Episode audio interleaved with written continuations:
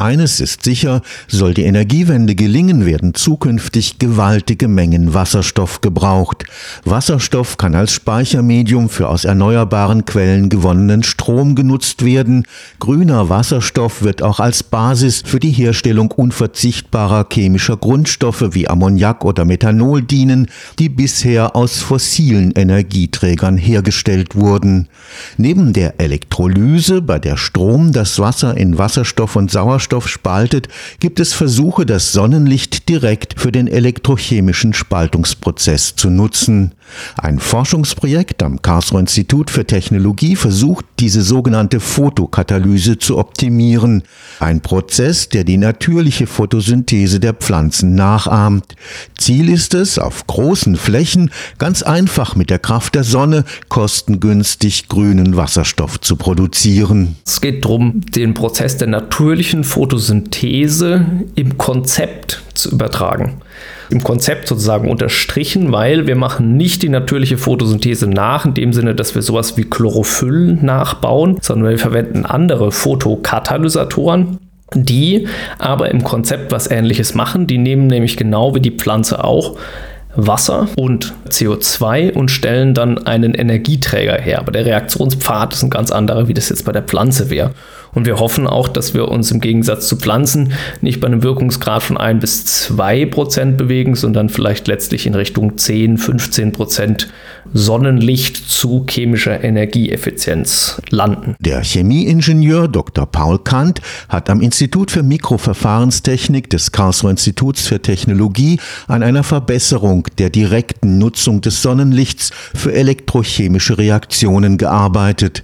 Insbesondere die Herstellung von solarem Wasserstoff ohne den Umweg über die Elektrolyse wäre ein wichtiger Beitrag zur Dekarbonisierung der Weltwirtschaft. Der heilige Kral in der Photokatalyse, in dem Feld der solaren Kraftstoffe, ist immer die Spaltung von Wasser zu Wasserstoff und Sauerstoff. Und das merkt man ja auch an der aktuellen gesellschaftlich-politischen Diskussion. Genau die Reaktion ist super attraktiv, weil eben Wasserstoff eine Plattformchemikalie ist, mit der man sehr viel anstellen kann. Man kann Wasserstoff entweder direkt als Energieträger einsetzen oder ihn dann eben als Reduktionsmittel einsetzen in chemischen Reaktionen mit CO2. Dann kommen wir hin, zum Beispiel jetzt im Chemieingenieurwesen Richtung Methanol oder wir können Fischer-Tropsch-Kraftstoffe machen, wir können Synthesegas herstellen, also Produkte, die auch heute in der chemischen Industrie schon eine große Relevanz haben. Und man könnte aber den Wasserstoff genauso gut auch einsetzen, zum Beispiel für die Herstellung von grünem Stahl und dort eben die Kohle als Reduktionsmittel ersetzen. Dafür aber werden zukünftig sehr große Mengen grüner Wasserstoff gebraucht. Gegenüber der herkömmlichen Herstellung über den Zwischenschritt der Erzeugung grünen Stroms bietet die direkte Spaltung von Wasser durch einfallendes Sonnenlicht den Vorteil, dass sie keine komplexen Elektrolysezellen braucht.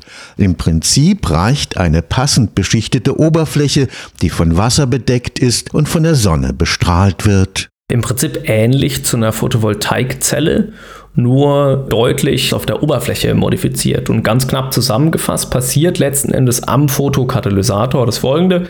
Wir haben zunächst die Absorption von Licht, Absorption von einem Photon an der eigentlichen Katalysatorpartikel. Dann kommt es zu einer Ladungsträgertrennung. Es wird also ein Elektron und ein Loch werden getrennt. Das Elektron wandert ins Leitungsband und das Loch bleibt im Valenzband übrig. Und dann werden diese Ladungsträger an die Oberfläche der Partikeln transportiert und können dann dort Reduktionsreaktionen für den Fall des Elektrons antreiben oder Oxidationsreaktionen für den Fall des Lochs. Es werden also Ladungsträger von der Katalysatorpartikel auf Moleküle, die auf der Oberfläche adsorbiert sind, übertragen oder auf Atome übertragen, zum Beispiel wenn ein Proton adsorbiert ist und dann entsteht eben dort Wasserstoff und Sauerstoff. Und wenn man es sich vorstellt, dann sieht das, wenn man es sehr vereinfacht beschreibt, so aus, Sie haben ein Glas und da ist Wasser drin. In dem Wasser schwimmen kleine Partikelchen und sie scheinen da Licht drauf. Dann entsteht in dieser Suspension Wasserstoff und Sauerstoff, der nach oben blubbert. Und diese kleinen Partikelchen, das, was ich jetzt gerade beschrieben habe, mit dem Absorption vom Licht und der Ladungsträgertrennung und der darauf folgenden Reaktion an der Oberfläche, das passiert dann eben an der Partikel, die im Wasser quasi schwimmt. Die im Wasser schwimmenden Partikel bestehen dabei aus Halbleitern. Das Prinzip ist bereits seit den 70er Jahren bekannt.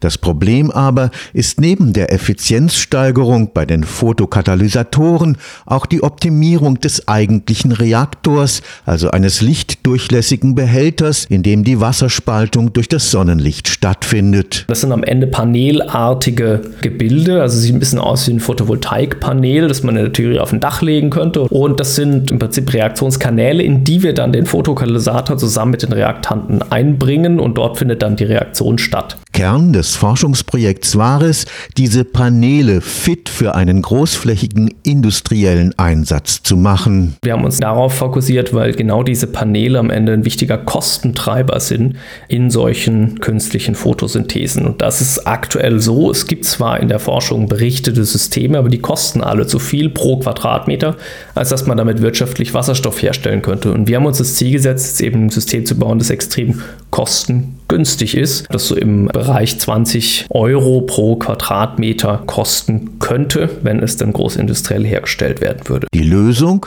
Extrudiertes PVC-Material. Kunststoff wird durch einen Schlitz gedrückt und dann entsteht quasi hinter dem Schlitz eine bestimmte Form, wie so eine große Pasta-Nudel kann man sich das vorstellen. Und das Polymer, das erkaltet dann, nachdem es durch den Schlitz gedrückt worden ist. Und dann habe ich zum Beispiel ein Rohr oder ich kann auch Profile mit einer bestimmten Geometrie machen. Zum Beispiel bekanntes extrudiertes Bauteil, das eben dem Fotoreaktor sehr ähnlich sieht, sind diese Gewächshauswände oder Dächer. Derjenige im Garten arbeitet, kennt das. Das sind so Hohlkammerprofile, wo man dann quasi oben eine kleine Glasplatte hat, kleine Stege dazwischen und wieder eine Glasplatte und die sind typischerweise aus Plexiglas und extrudiert. Und so ähnlich sieht dann der Reaktor auch aus.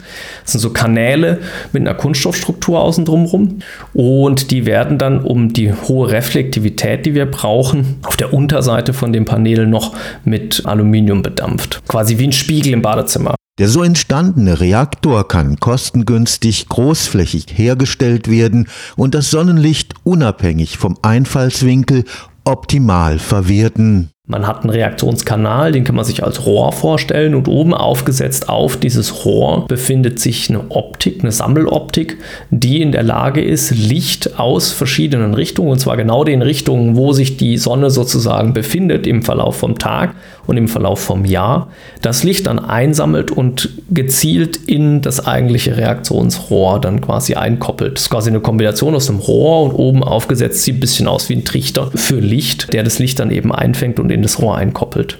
Und das Rohr ist quasi von außen dann bedampft mit diesem Aluminium und diese Aluminiumbeschichtung verhindert dann, dass Licht, das einmal in dem Rohr drin ist, da irgendwie wieder raus kann. Das saust dann da quasi ganz oft hin und her, bildlich gesprochen, so lange, bis es eben Katalysatorpartikel trifft und dort absorbiert wird und es zur eigentlichen Synthese kommt. Ziel ist ein Effizienzgrad von 10%, dann könnte die direkte Nutzung des Sonnenlichts zur Herstellung von grünem Wasserstoff mit dem aufwendigeren Verfahren über die Elektrolyse konkurrieren. Dafür aber muss neben dem Reaktor auch der eigentliche Katalysator noch verbessert werden. Wir haben letzten Endes in der Arbeit, die wir da veröffentlicht haben, gezeigt, dass man die Fotoreaktoren tatsächlich kostengünstig und effizient gestalten kann. Aber was uns aktuell fehlt, ist ein Fotokatalysator, der über das gesamte Sonnenspektrum hinweg effizient Photonen nutzt, um damit Wasser zu spalten. Und das ist sehr, sehr schwierig, weil man dann ein sehr komplexes Halbleitersystem hat, das zum einen den passenden Halbleiter braucht, zum anderen aber auch auf der Oberfläche der Halbleiterpartikeln, wo dann letzten Endes die chemische Reaktion stattfindet. Da müssen die passenden reaktiven Zentren sein. Wir brauchen da also nochmal Co-Katalysatoren an der passenden Stelle, die dann die Reduktion von einem Proton zum Wasserstoff zum Beispiel katalysieren oder eben die Oxidation von einem Wassermolekül. Und das sind sehr komplizierte Systeme, die aktuell so kommerziell nicht verfügbar wären. Stefan Fuchs, Karlsruher Institut für Technologie.